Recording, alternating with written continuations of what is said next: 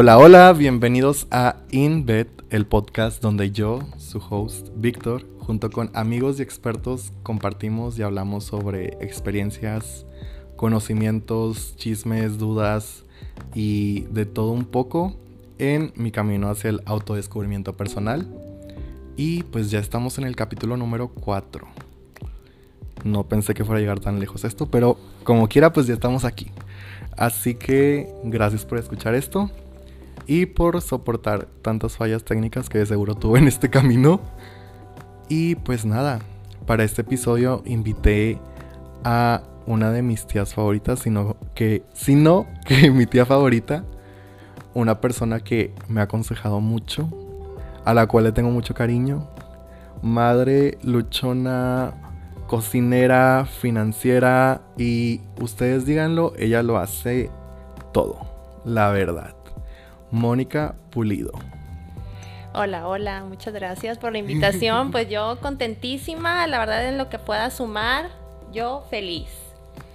Ay, Moni, ¿cómo estás? ¿Cómo te sientes? me siento muy bien, contenta, orgullosa también porque este nuevo emprendimiento que tienes, híjole, me llena de, de mucho orgullo porque te conozco y sé todo lo que has luchado y pues bueno, venga, a darle. Sí.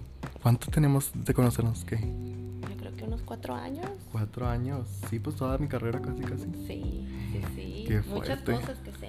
Sí, varias, varias Tengo cosas. un diario. Ah. Ay, no. No, la verdad sí sabes muchas cosas, yo no puedo decir que no. No, sí, pero sabes que he visto varias facetas tuyas y la verdad es que ahorita en la que te, te veo es, un, es, un, es una persona más madura, más conocedora. Y vamos a ver si en este capítulo vamos conociendo un poquito más. Así es, porque el tema del día de hoy son las etiquetas o bueno, también esas expectativas que tiene la gente sobre nosotros, porque pues desde que nacemos ya vamos agregando estas etiquetas, estos nombres o como quieran decirle, que pues ya sean hijo, hermano, sobrino, nieto y pues conforme vamos creciendo la lista de esas etiquetas nada más va creciendo y creciendo algunas etiquetas pues no son buenas, algunas etiquetas no las queremos, algunas etiquetas pues nos las ponen personas con traumas, la verdad. Y pues sí, así que vamos a empezar con esto. Sí, la verdad es que tenemos esta expectativa realidad de lo que tú quieres ser, a dónde quieres llegar y dónde te encuentras, ¿no? Entonces, este, pues yo creo que lo primero es quién es Mónica, quién es Víctor y qué es lo que hemos pensado. Bueno, pues por ejemplo, a mis 41 años, ¿dónde me encuentro? ¿Por qué me encuentro ahí?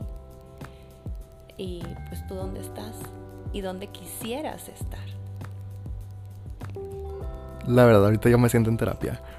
Porque justamente esta pregunta me la hizo mi psicóloga y yo no supe qué contestarle. La verdad, yo... O bueno, no. Sí, para creérmela, o sea, para lograrlo uno tiene que creérsela. Ahorita Víctor es un creador de contenido. Víctor es un community manager, es un hijo, es un hermano, es un amigo. Y... No sé, Víctor es libre, quiero decirlo así. Así ahorita estoy. Con un poquito de ansiedad, un poquito de depresión, pero eso ya son etiquetas que estoy haciendo más pequeñas poco a poco. ¿Y Víctor es feliz? Sí, Víctor es muy feliz. Ahorita sí. Y, o sea, vengo de una racha de que. Mala, la verdad, pero. Ahorita ya estoy viendo de que la luz del día y estoy viendo de que todas las posibilidades que Víctor puede alcanzar. Y estoy muy feliz por eso. Imagínate que estamos en un tren. Y durante este tren de la vida se van subiendo y bajando personas en cada estación. Cada una de esas personas está para algo, que es un aprendizaje que tú tienes que tener en esta vida. ¿Ok? Entonces, imagínate cuántas personas no han subido y bajado y las que se encuentran todavía en el tren de la vida contigo. Cuéntanos. No, pues sí son bastantes. Sí. Y ahí es donde uno dice, he hecho algo bueno, porque por ejemplo yo tengo amistades que son de desde la prepa. Sí. Desde la prepa, o sea, donde quieren a la Mónica que soy, aceptan a la Mónica que soy y esa Mónica les suma en, en temas de, por ejemplo, tengo una amiga muy, muy amiga que se llama Mayra y Mayra necesita, en el momento en donde ya está tronada, necesita decirme, necesita que yo le diga las cosas de esa manera cruda y fría como suelo decir las cosas. Pero también tengo otras amigas con las que tengo esta línea donde yo sé que no me puedo pasar. Sí. Sí. Y esas son también muy amigas mías, muy amigas mías y que me comprenden y me entienden, pero ahí es donde tú tienes una diferencia de hermandad, ¿no? Y hablando de hermandad, hay veces en que, en mi caso, mis hermanos, no, o sea, no tengo esa cercanía como antes. ¿Por qué? Pues porque digamos que tienen una diferencia de edad muy significativa. Y ahí digamos que la etiqueta de la niña es, ay, es que Mónica es la, la más chiquita. Mm. Y Mónica adoptó el papel de líder. Ok. Sí. Mi familia somos seis, seis eh, hijos y mis papás me tuvieron pues digamos que una edad de 44, 43, 43, 44 años y pues ya era el pilón. ¿Qué te puedes imaginar de un, de un pilón, no? Bueno, pues ese pilón le estuvieron inculcando que era, los, era la que los iba a cuidar. Y esa etiqueta se quedó dentro de mí. Muchas decisiones de familia que tuve con mi esposo y con mis hijos se fueron modificando a raíz de esa responsabilidad que yo tomé desde niña. Mi expectativa y mi realidad es otra. Gracias a mi, a mi núcleo familiar, la verdad es que muy agradecida siempre con mi esposo de acompañarme, de tomar estas decisiones arriesgadas. Eh, para poder, para poder cumplir con esa misión que de chiquita se me puso. Es, no fue adrede. Sí, sí, sí. Pero esto se fue dando, ¿no? Entonces eh, te digo que por eso es bien importante este, este tema del tren de la vida y te lo comenté por teléfono, creo. Sí. Entonces, digamos que mi primera etiqueta fue la de niñez. Eh, y fui una, niña muy querida, muy deseada. Y es por eso que tengo ese agradecimiento con mis padres, ¿no? Donde dije, yo hasta el final te voy a seguir. La verdad es que en mi caso fue muy parecido. O sea, desde chiquito, mi mamá y mi papá son de que los hijos en medio. Entonces, a ellos les tocó como adoptar este papel de mediador, de mantener como la paz y las cosas de que en la casa. Entonces, pues yo también soy el hijo de en medio. Entonces, a mí también se me obligó de que, bueno, no se me obligó, pero sí se me estuvo diciendo de que yo era como que el, el que iba a unir a la familia y así. Entonces, cuando había problemas, o incluso todavía cuando hay problemas en mi casa, yo soy el mediador, el que da las soluciones, el que, ok, queremos salir, ok, de que pues yo me tengo que encargar de todo, ok, si vamos a ir al cine, de que, ok, yo pues pregunto de que hago un conteo a ver qué película quieren ver a qué cine y todo, pero pues también tiene cosas malas, o sea, yo sí he sufrido mucho por eso. Y si estás escuchando esto, mamá o papá, lo siento. Pero pues mi psicóloga sí ya me lo dijo. Y pues es un papel que tal vez yo no quiero. O no quiero darle un valor tan grande.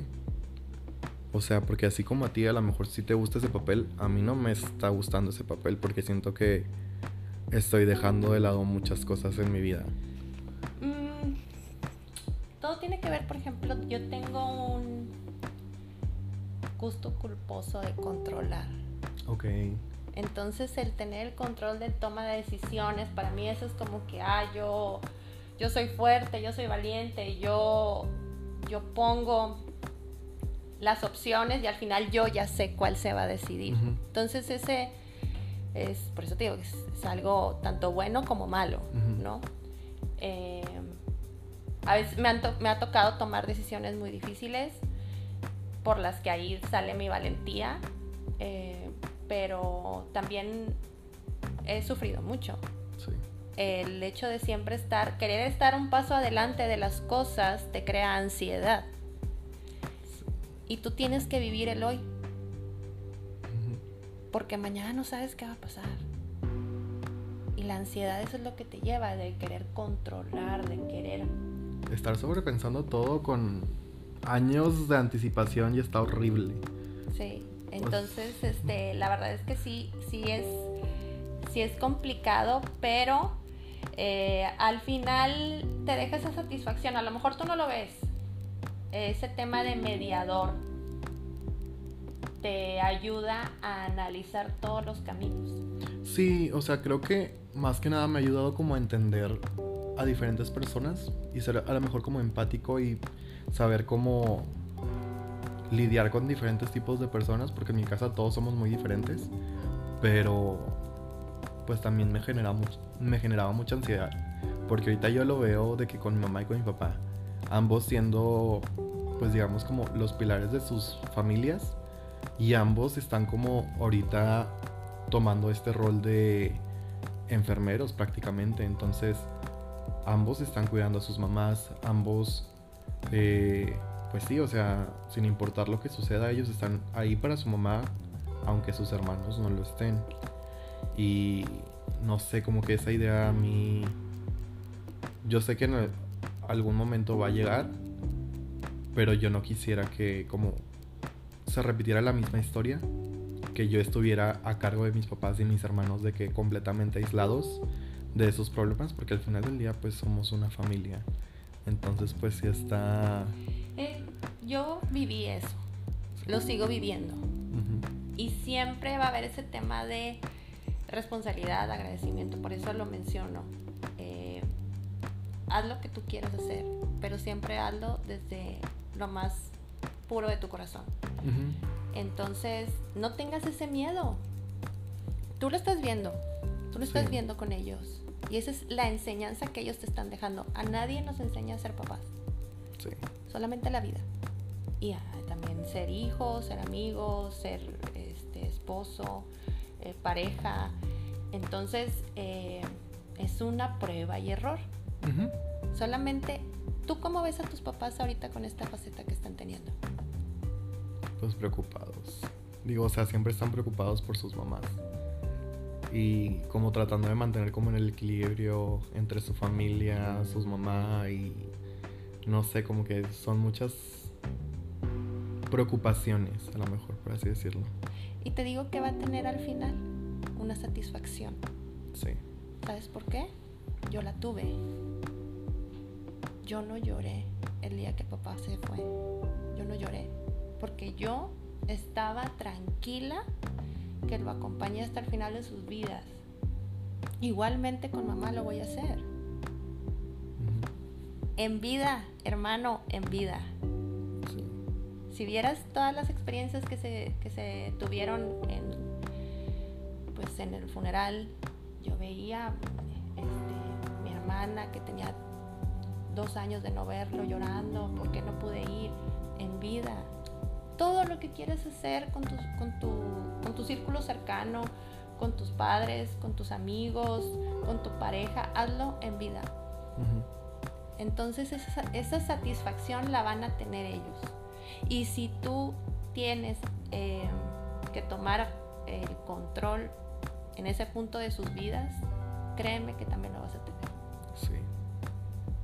Sí, y es lo que ellos también me dicen, es como que si llega a pasar algo, porque pues también lo ven como con mis tías y así, como nosotros también estamos como ahí con mis abuelas. O sea, ellos dicen de que tus tíos van a llorar. O sea, ustedes no, ustedes lo aprovecharon, ustedes vivieron con ellos, ustedes fueron prácticamente criados por ellos. Entonces, son cosas que nada más pues nos quedamos nosotros y no... Y ellos también. Sí. Nuestros abuelos, nuestros padres también lo notan.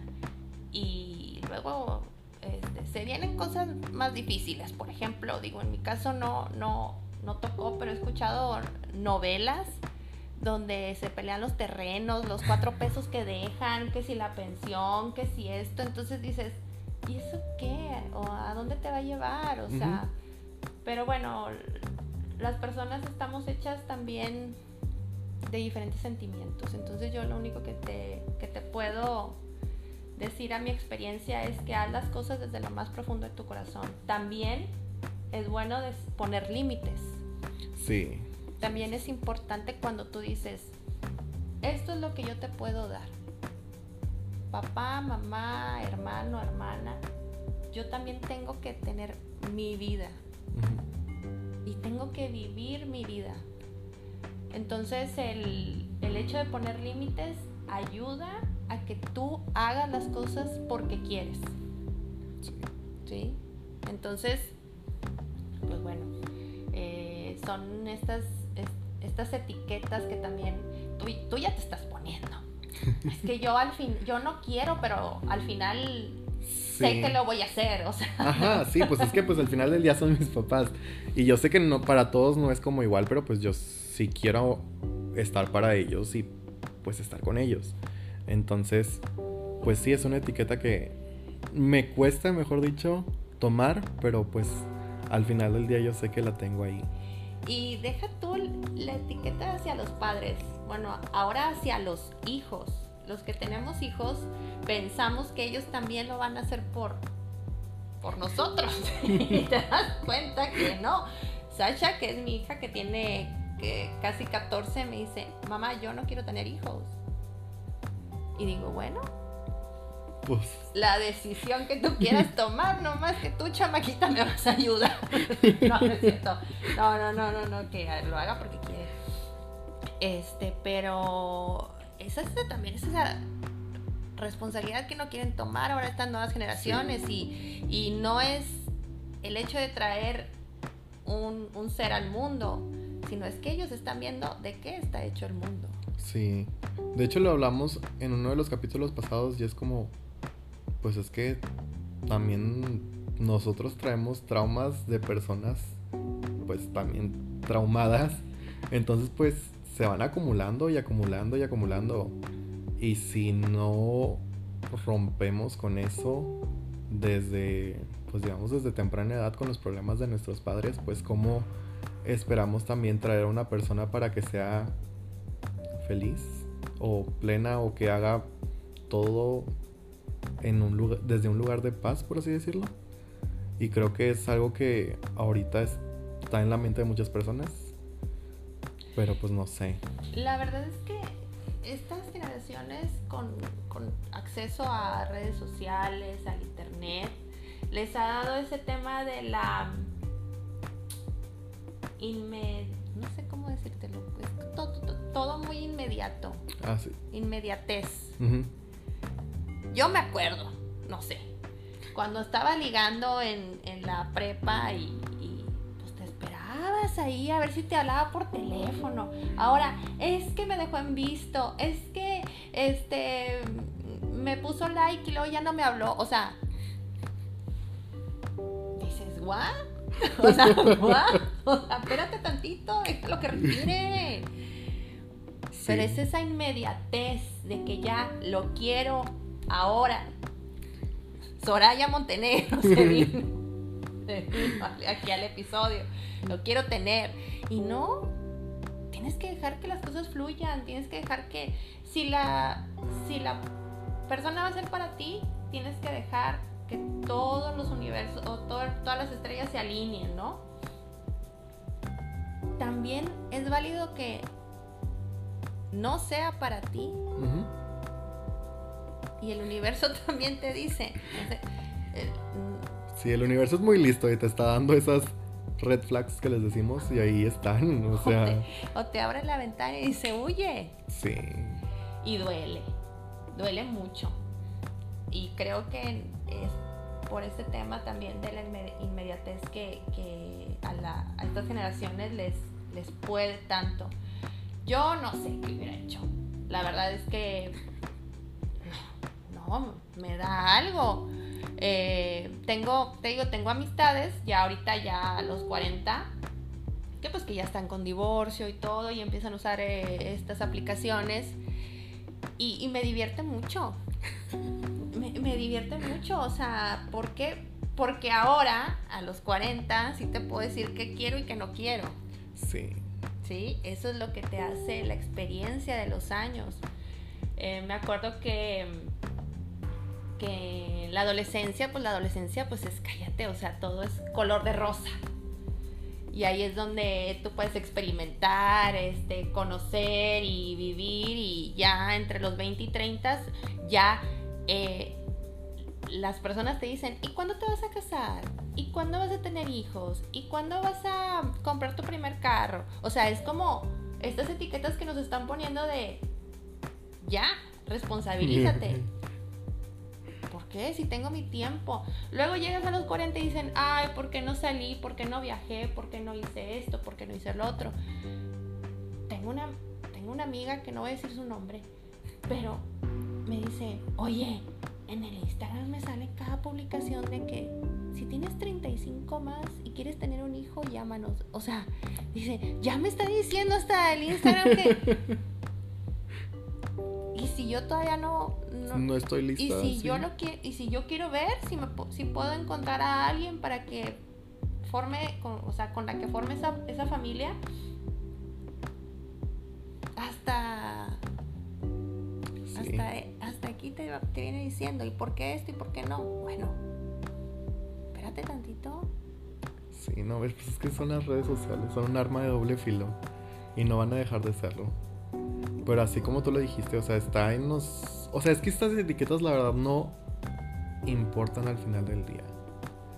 Yo soy Víctor y voy a hacer lo que yo quiera con mi vida. Te guste a ti o no te guste, ya es muy tu problema. Pero, pues sí, o sea, yo he tenido bastantes etiquetas a lo largo de mi vida. He sido el niño gordito, el depresivo, el ansioso, he sido novio, he sido hermano, he sido el mejor amigo, el enemigo, he sido el perdedor, he sido el ganador, he sido el empleado, el mejor empleado, he sido escritor también, he sido, ojo ahí. y... y pues sí, o sea, son cosas que, si a mí tú me preguntas quién soy, pues no soy eso. No me definen tal cual y no quiero que me definen jamás. Yo un día puedo ser la persona más de que godín del mundo, pero al día siguiente yo puedo ser literalmente un cholo. O sea, no no voy a depender de eso. Si alguien me pregunta quién era Víctor hace dos meses, Víctor era una persona totalmente diferente. O sea, diferente en cuanto a que era una persona que se estaba ahogando en ansiedad. O sea, ahogando ya ese punto ya horrible. Una persona que no podía ni trabajar por su ansiedad. Y pues nada más han pasado dos meses y ya soy este Víctor, el Víctor que ustedes están viendo aquí, que ya han visto por cuatro capítulos. Y pues la verdad está muy padre. Porque ese evolucionar y ese evolucionar y crecer, aprender, conocer gente nueva, aprender de ellos, así como tú dices. Y pues... Conectar. Conectar y crear, pues también aprender lo que tengamos que aprender de esas personas, aunque sea una nueva palabra o lo que sea una nueva expresión. Son cosas que nos llevamos y son pequeñas etiquetas, pero es que ya no vamos a llamarlo etiquetas, sino son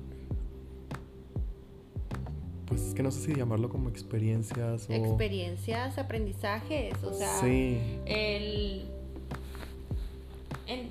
En, febrero, marzo, yo te podía decir que estaba pasando por un momento triste. Pero es que no puede ser tampoco el cascabel de la vida. Tú tienes que tener estas subidas y bajadas. Sí. Porque al final la vida te va llevando como una montaña rusa. Entonces, si tú no tienes estas bajadas, ¿cuándo vas a entender qué te está poniendo el universo? Porque déjame decirte que con aplausos y con... No, Tienes que llorarle, tienes que sufrirle y tienes que decir, ah, ya entendí. Ya entendí para qué. ¿Para qué? Hoy no. Sí. Entonces, yo me considero una persona una persona feliz, pero también he dicho, no me siento feliz. Yo pongo los límites. Antes no lo hacía. Yo pongo, esto no me está haciendo bien. Esto que me estás diciendo no me gusta. Deja de decirlo. Tanto como en familia como con amistades, ¿eh? O sea, no. Hasta aquí se te acabó. Y es parte de, de ese aprendizaje a veces, a veces me ha, me ha dicho mi esposo, lo que pasa es que a ti te gusta agradar. Y a lo mejor sí. Pero ¿a quién más quieres agradar más que a ti mismo? Siendo fiel con lo que tú piensas, con lo que tú sientes. Y si dices voy, voy. Y si caigo, caigo. Pero siempre responsable. Siempre pensando que las cosas tienen que pasar para tu mayor beneficio. Y que algunas veces tienen sus consecuencias, que creo que también. Las consecuencias son complicadas. Las consecuencias son complicadas, este, pero es parte también de los errores. Los errores de la vida te, llevan a, a darte cuenta. Yo te digo que yo soy, soy una persona feliz, soy una persona que, que sabe lo que quiere y sabe lo que no quiere. Pero a veces el hecho de poner estos límites y de aquí no pasas hacen que las demás personas piensen que soy un poco agresiva. Ok. Sí, o sea, porque ya me colmaste, me colmaste. Mi marido me dice de 0 a 100 te me vas de 0 a 100. O sea, que puedo ser muy tranquilita y luego de repente, pues ya, mis hijos, ¿qué te digo? Siempre piensan que estoy molesta, enojada. Ellos, como les trato de explicar, tú no sabes lo que yo hago en mi día a día. Me levanto a las 4 y media de la mañana. Me voy al gimnasio a las 5. 5. Hago la, porque es parte de mi, terapia, o sea, hacer, hacer este ejercicio me ayuda, me crea endorfinas, me tomo mi café, es mi tiempo. Exacto, tu tiempo. Y es la manera en la que yo desfogo todo lo que siento. Este, salgo, voy, este, llego a la casa, obviamente lunch, todo, también me apoya mi esposo eh, y yo voy y los dejo y de ahí me voy a la oficina. Estoy, estoy en, en oficina, salgo a, la, a las 2 de la tarde, me voy por mis hijos y yo tengo que estar a las 3 conectada. Sí o sí. Y de 3 a 6 también, o sea, y luego ya vuelves a tener la rutina de que la, la, cena, este, el hecho de alguna tarea, lo que puedas apoyar. Obviamente también tengo a mamá y pues lo que ella requiera, ¿no? Porque yo a las ocho y media, yo ya me estoy durmiendo. O sea, créeme, a las ocho y media yo ya estoy apagada. Entonces yo les cuento a mis hijos, tengo los tiempos tan exactos que si algo se me sale por la, o sea, por la tangente, me vuelvo loca. Y no eres tú, soy yo, porque yo quiero llegar y dentro de mi responsabilidad quiero llegar y hacer todo. Y no es que quiera ser una superwoman, pero puedo llegar a serlo. Entonces, quiérete tantito. También tienes tiempo de, decir, no se puede. Y eso es en lo que he estado trabajando en estos meses. Sí. También. Y como ahora sí yo tengo la duda de cómo era o cuáles eran las etiquetas de la Mónica de 20 años. Ay, la Mónica de 20 años, independiente, yo quería ser independiente, Moni quería ser, este, bueno, Mónica fue y sigue siendo amorosa, responsable. Em, ¿Cómo te puedo decir?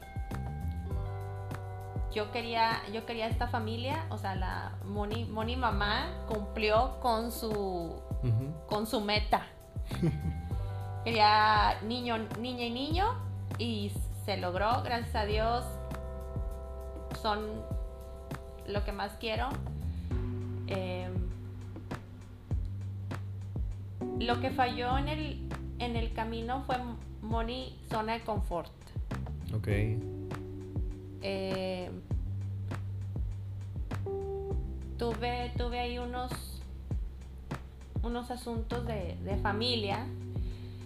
Estaba yo en un, negocio familiar y, pues tu zona de confort, cállate. Pues, siempre no me tengo que ir, la tarjeta de crédito, la no pasa nada, eh, hablo con mi papá y, y tenía su casa, tenía tenía los viajes, tenía las saliditas y de repente un día esto se cayó.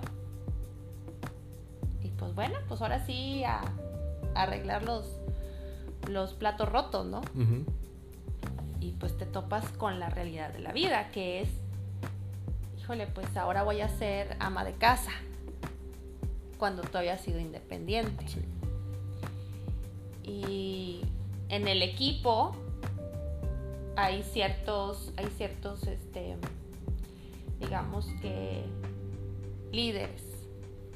Entonces yo le cedí ese control a mi esposo y para mí fue como, ¿y ahora dónde voy a estar? ¿Y ahora qué voy a hacer? Estuve alrededor de unos 3, 4 meses me invitan a otro proyecto y vuelvo. Y vuelvo otra vez a mi rol. Pero ya no. Ya no en líder. ¿Me explico? Sí, sí, sí. Ya no en proveedora. Entonces, pues aquí ya aportas. Ah, o sea, aportas y, y te vas dando cuenta de, de las realidades, ¿no? Donde tienes que hacer un equipo. Mi esposo siempre me dijo, nosotros tenemos que hacer un equipo tú no puedes decir, deja ver cómo lo consigo. Porque así no funcionan los equipos. En las buenas y en las malas. Y mira que, lo pasamos, lo pasamos mal en pareja. Mucho fue ese mi error en esa etapa de los, más bien de los 30. O sea, 27, 28, 28 36, 37 fueron una, una etapa en la que estábamos, cedía, no cedía y hasta que, hasta que por fin lo entendí, se me quitó lo necia, porque es una necedad. Sí. Uno cuando decide tener esta unión en pareja es par, para hacer las cosas en pares, ¿no? Eh, y obviamente pues también el hecho de, después de tu independencia. De decir, antes yo podía decir, ya me voy, ya me fui. y ahora no, porque la vida te va diciendo, ah, espera, tú tienes que cumplir ciertas tareas, ¿no? hasta que, hasta que se acomodó, se acomodó todo en el universo y, pues ya los roles están muy bien, muy bien en casa. Qué fuerte. Qué fuerte. La verdad, ahorita me hice mucha terapia de pareja, que no se ocupa. No, no se ocupa. Eh, pero, pero, tienes que tienes que vivir y tienes que amar y, y también dejar que te amen. Sí, ahorita que dices eso de los equipos, pero también, o sea, los dos deben de querer, primero que nada, los dos deben de querer aportar, porque si uno no quiere, pues ahí sí está pesadito. Siempre trata uno de decir, bueno, eh, en mi caso me inculcaba mucho, mucho mi mamá, ¿no? Es que el proveedor es el hombre, el proveedor es el hombre y, y tienes que este, dejar que, te dé. Y yo decía, oye, ¿y, yo? ¿Hay una igualdad? Mi esposo hubo un momento en su vida que, que cayó en depresión.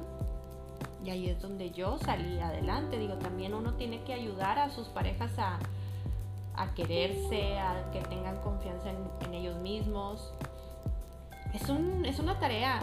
Y no, escucho a, escucho a alguna amiga y dice, ay, es que es mi hijo más grande, mi esposo. y no, no lo terminas de criar. O sea, es, es el hecho de ser pareja, o sea, en tus, en tus altas y en tus bajas. Ya, sí, y de plano ya no, miren, fírmele y next. Porque tampoco puedes estar queriendo salvar algo que es insalvable. Uy. No se puede. No, no, no se y ahí es donde entran los límites. Es por eso eh, tu comentario de, oye, tienen que los dos querer. Yo oh, una vez, una vez una amiga que quiero mucho y, a su esposo también le tengo mucho aprecio. Tuvieron una separación. Y en la plática con él me dijo, es que siento que estoy jalando solo la carreta. A veces te toca. Sí. Y eso es donde dices, tengo, tengo que hacerlo por los dos. Pero también está en ayudarle, oye, levántate, vente, vamos, tú puedes. Sí, porque pues no va a estar jalando la carreta él solo toda la vida. Ese no es el punto. Pero también la persona con la que tú te encuentres tienes que tener esas afinidades para querer seguir. Sí. Y si ya no las tienes, porque acuérdate que eres tú una persona al inicio de la relación y al final eres otra. Son, o sea, vamos cambiando y vamos aprendiendo y pues la aprendimos más esa persona y pues sí. Sí, no, no, no, son, las, las, relaciones son muy complicadas, pero también entran en, en estas etiquetas de expectativa, realidad. Me casé con, con el hombre de mis sueños o con la mujer de mis sueños y luego te das cuenta que no. Luego se van, o sea, se, se divorcian o se separan y se dan cuenta que es el mismo diablo pero diferente infierno es tu infierno. Entonces ahí es donde tú tienes que darte cuenta si tú estás haciendo bien las cosas. Ay, pobrecito, ya, ya traumado y ya quedé. traumado quedó, no. Quiérete. Busca las cosas que van dentro de tu mismo camino. O sea, porque sé quién quieres ser y eso mismo va a ir atrayendo a las personas que se van alineando contigo. Sí. Es una, es una alineación, es como, no, es que vamos a, a decretar. Pero si tú te levantas y dices, ya valió, el día está de la fregada, sí. pues también, ayúdate tantito y busca cosas buenas. No, el día va a cambiar, va a ser de, del mayor beneficio para mí, voy a ser feliz, o sea, dite cosas bonitas para que todas las personas que lleguen te las digan. Y no, pues la verdad eso me pasó a mí. O sea, esto yo ya tenía años, incluso antes de conocerte a ti yo quería hacer algo así. O sea, yo sabía que quería contar mis experiencias y sabía que quería, pues digamos, aportar algo al mundo o a las personas. Ya sea que lo escuchen cinco o no sé cuántas personas, quería hacer algo así. Pero, pues no, o sea, nunca me había atrevido y era como, no, pues ahí está, ahí está. De que en mi lista de, sueños y expectativas, ahí está. Algún día lo voy a hacer. Pero ya ahorita que entré como una etapa nueva de mi vida, fue como que, ok, tienes los recursos, tienes la mentalidad para hacerlo, tienes a personas que te pueden apoyar y que sabes que pues van a estar ahí si tú las necesitas, pues ¿qué te cuesta de que intentarlo? Y ok, si fallas, ¿qué? ¿Qué pasa? Exacto. Así como dije, o sea, a mí no me importa si me escuchan 5 o 10 personas. O sea, a mí lo que me importa es haberlo hecho, haberlo intentado. El simple hecho de que ya estoy aquí y de que alguien, de que tú me estás escuchando, ya es todo. O sea, yo ahorita podría decir que me siento realizado en esta en esta meta que yo tenía. Pero era algo que yo no no, o sea, yo no hacía en este mundo. O sea, lo veía muy lejano y lo decía, sí, algún día lo voy a hacer, pero pues nunca llegaba ese día. Pero ahorita que ya estoy enfocado, estoy de que manifestando estas cosas grandes y estoy pues planeando a lo grande y estoy pues invirtiendo también tiempo, esfuerzo y de todo para que las cosas se den como yo espero que se den algún día. Y pues así aplica en todo en la vida, o sea, no también no te vas a sentar a esperar de que ok, ya lo manifesté. Pequeños ¿Ahora qué? Pequeños pasos. Sí. O sea, ok, nivel desbloqueado. Ajá. ¿No? Entonces, eh, siéntete siéntete tranquilo porque en verdad lo que las metas a las que tú quieras llegar empiezan con pequeñas cosas. Sí. Y hoy por hoy, el Víctor que de hace tres años es muy diferente al Víctor de hoy. Y vas a ser más diferente en 10 años, en 15 años, que a lo mejor vas a ver esta, este podcast o lo vas a escuchar y, vas a decir, híjole, ¿cómo pensaba eso?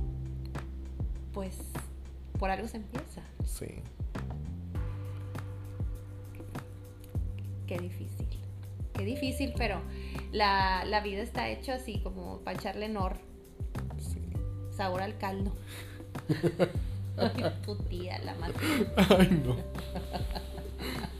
Pero pues bueno, el, asunto de dónde te vas a encontrar en 20 años es tu es lo que tienes que estar forjando hoy. Sí. El no, por ejemplo, yo cuando el hecho de tomar una carrera, la decisión de hacer tu carrera, yo la tomé a los 16 años. Me tocó así. Yo no sabía que, o sea, yo en verdad quería ser psicóloga. Imagínate con lo aprensiva que soy. Me voy a poner a llorar ahí. pero pero me, da esa facilidad de poder tener esta cercanía de... me encuentro ahorita en, en área administrativa y cumple un poco con ese tema de capital humano y me acerco mucho. ¿Cómo te sientes? ¿Cómo te encuentras? Em, siento que podemos modificar unas cosas. Entonces tu personalidad te va llevando, te va llevando a, lo que quieres ser, ¿no? Este. Solamente dale tiempo al tiempo.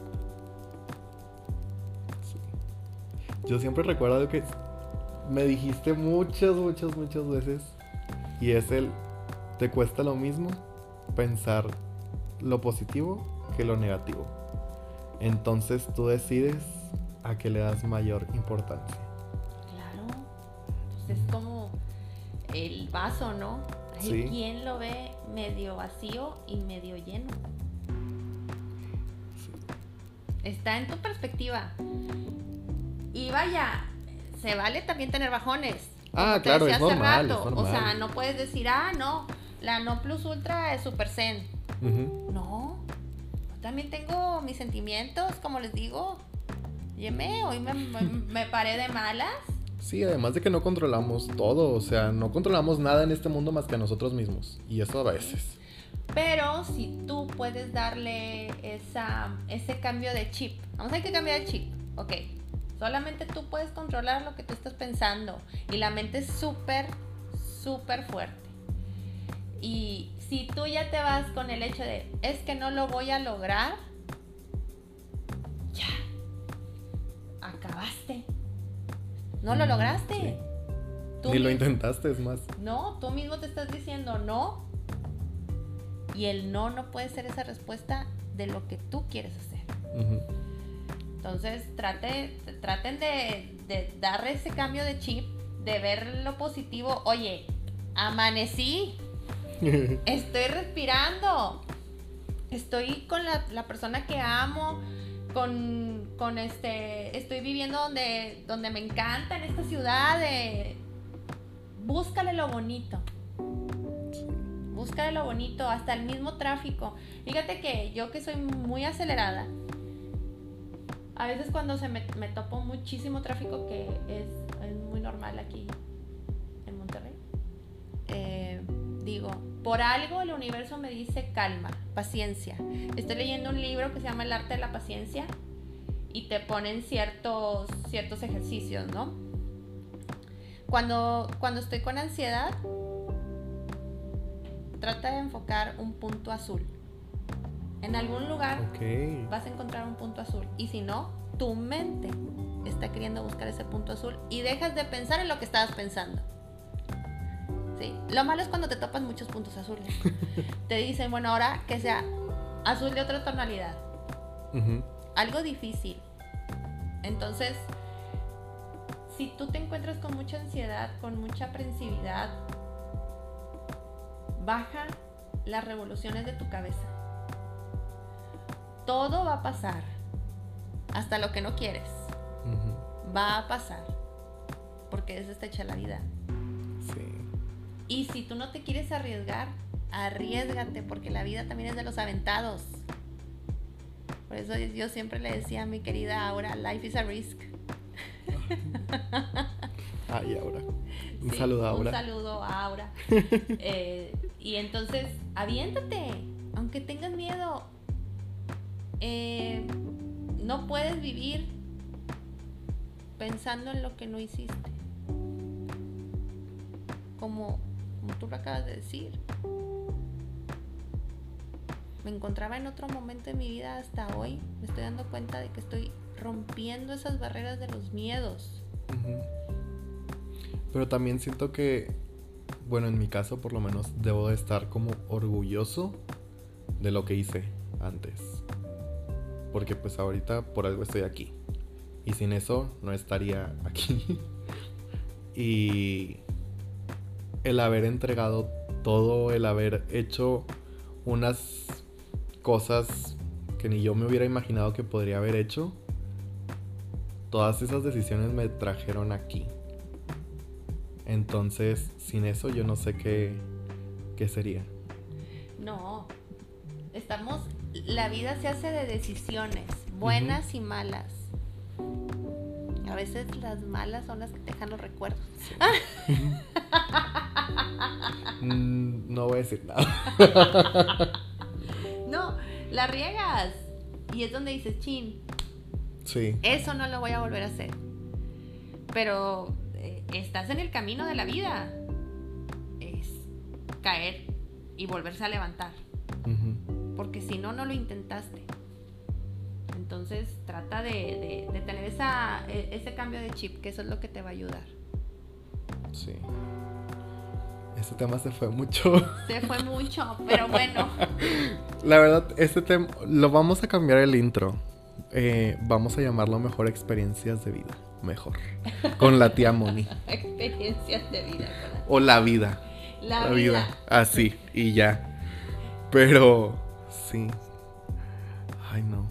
Muy fuerte que es todo esto de pues vivir. Encantada, encantada de poder compartir este, este espacio contigo y, pues que sepan que en esta vida vinimos a ser felices. Independientemente de, de la barrera que se nos ponga. Que tengas, deseo que tengas siempre la fuerza para salir adelante de tus batallas, pero que las hagas desde lo más profundo de, tu corazón y que seas feliz. Porque créeme que, que es lo más importante. Sí. Ay. No sé. O sea, solamente estoy pensando en el Víctor. En verdad, suena muy egoísta. Pero estoy pensando nada más en el Víctor de ahorita. Y me siento muy orgulloso de mí. Entonces, nada más puedo decir eso. Muchas gracias, Moni, por estar aquí. Gracias. Gracias por todos los consejos que me has dado en estos años. Porque en verdad no se imaginan cuánto. Cuánto. Ni contamos ni cómo ni nada. Pero yo a Mónica la conocí en un trabajo en el trabajo con el que justamente hablamos en el capítulo pasado con Sofía. ahí estaba Moni y fue literalmente ver un rayo de luz entrar a la oficina y todos esos días que ella iba iluminaba a todos y a todos nos hacía sentir en casa, prácticamente. Y pues nada, muchas gracias por estar aquí, muchas gracias por todo, en verdad. Y pues, ¿qué les puedo decir a ustedes, radio escuchas? Eh, gracias también por escuchar esto. Y pues nada, suscríbanse, no sé cómo todavía cómo vaya a estar esto. Píquenle aquí, píquenle acá y pues dejen su comentario. Nos vemos en el próximo capítulo. Bye. Bye. Listo. bueno, pues debí de, a lo mejor debimos de haber empezado con eso, como me conociste. Sí.